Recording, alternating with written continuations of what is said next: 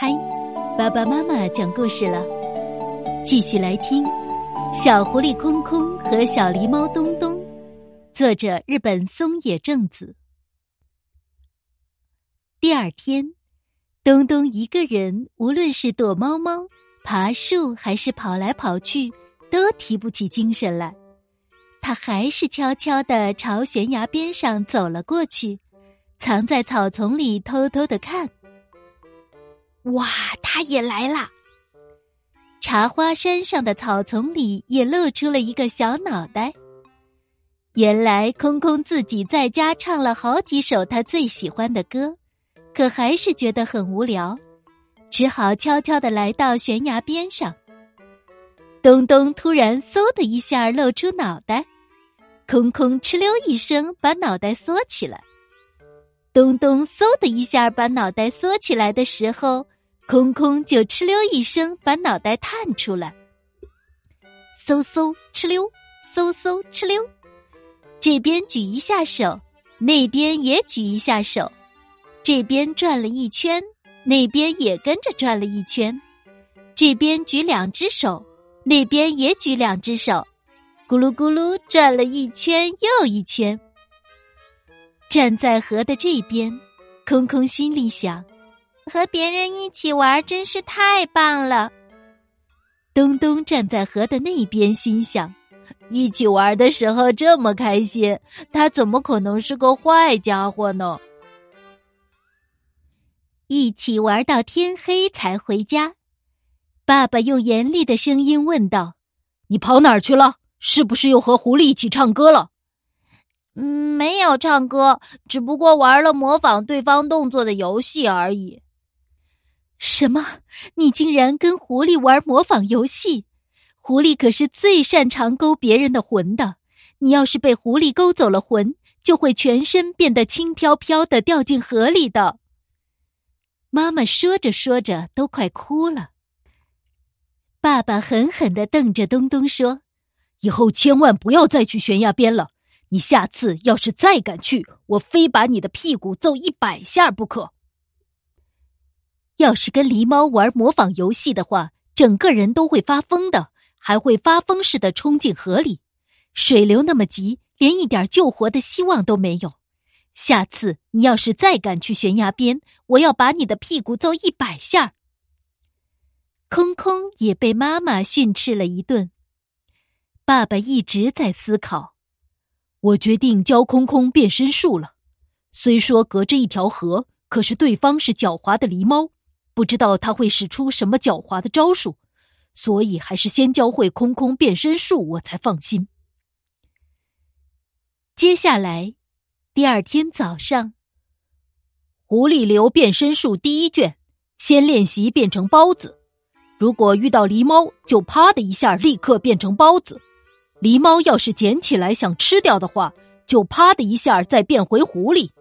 狸猫肯定会吓得腿都软了。趁此机会赶紧逃跑，你明白了吗？好好看着呀！爸爸说完，摘了一片山茶花的叶子放在头上，然后把双手紧紧的握在一起，咕噜咕噜向前转了一圈儿，眼前出现了一个还冒着热气的松软的包子。哇，看起来好好吃哦！我也要变。空空也在头上放了一片山茶花叶子，双手紧紧的握在一起，咕噜咕噜向前转了一圈儿。可是，妈妈看到空空变的包子，大声笑道：“嘿，这馒头硬的简直能把牙硌断。”爸爸说：“旋转落下的时候，试着轻轻的落下来，这样就能变成松软的包子。”来，接着练习。明天我们学习变身术第一卷的第二部分。轻轻的在头顶放上山茶花的叶子，咕噜咕噜转一圈儿，最后再轻轻的落下来，轻轻的旋转，慢慢的落下。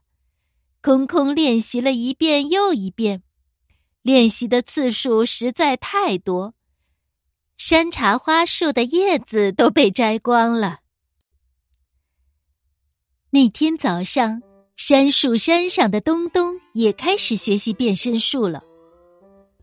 即使狡猾的狐狸出现了，只要你唰的一下变成石头，它肯定不会注意到的。来，你先好好看着呀。爸爸说完之后，把杉树的小树枝夹在耳朵上，两只手紧紧的握在一起，咕噜咕噜向后转了一圈，变成了一块坚硬的石头。好厉害！东东也赶紧把杉树枝夹在耳朵上，两只手紧紧的握在一起，咕噜咕噜向后转了一圈儿。可是妈妈看到东东变的石头，大笑着说：“哎呀，这石头看起来真好吃，真想吃掉啊！”爸爸对东东说：“东东，听好了，你朝后面旋转落下的时候，要再使点劲儿，咚的一声落下。”这样就能变成坚硬的石头了。来练习练习，明天我们接着学《狸猫流变身术》第一卷的第二部分。东东把杉树枝夹在耳朵上，然后咕噜咕噜向后转了一圈儿，咚的一声落下。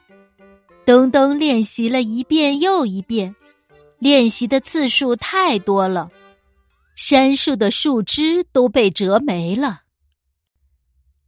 从那以后，空空和东东每天都拼命的练习变身术：包子、石头、灯笼、烧水的锅、鱼、酒壶、地藏菩萨。变身术越来越出神入化。练习虽然很辛苦，可是变身却很好玩儿。两人都没有时间去想河对岸的那个小伙伴了。可是有一天。茶花山上，突然有一颗很大的雨点儿落在正在努力练习的空空的额头上。同时，杉树山上拼命练习的东东的鼻子上也落了一颗雨点。滴答滴答滴答滴答，雨点越来越大，狂风开始怒吼，雨势越来越急，天色完全变黑的时候，暴雨倾盆。哗啦啦啦，简直像天上的大水缸破了个洞，完全听不到说话的声音。狂风呼啸，房子眼看着就要倒塌，在风中咯吱咯吱的响着。大树咔嚓一声断掉了，终于连整座山都开始发出轰隆隆的声音。空空和东东都紧紧的抓着爸爸妈妈。在黑暗中瑟瑟发抖。后来的故事怎么样了呢？明天继续。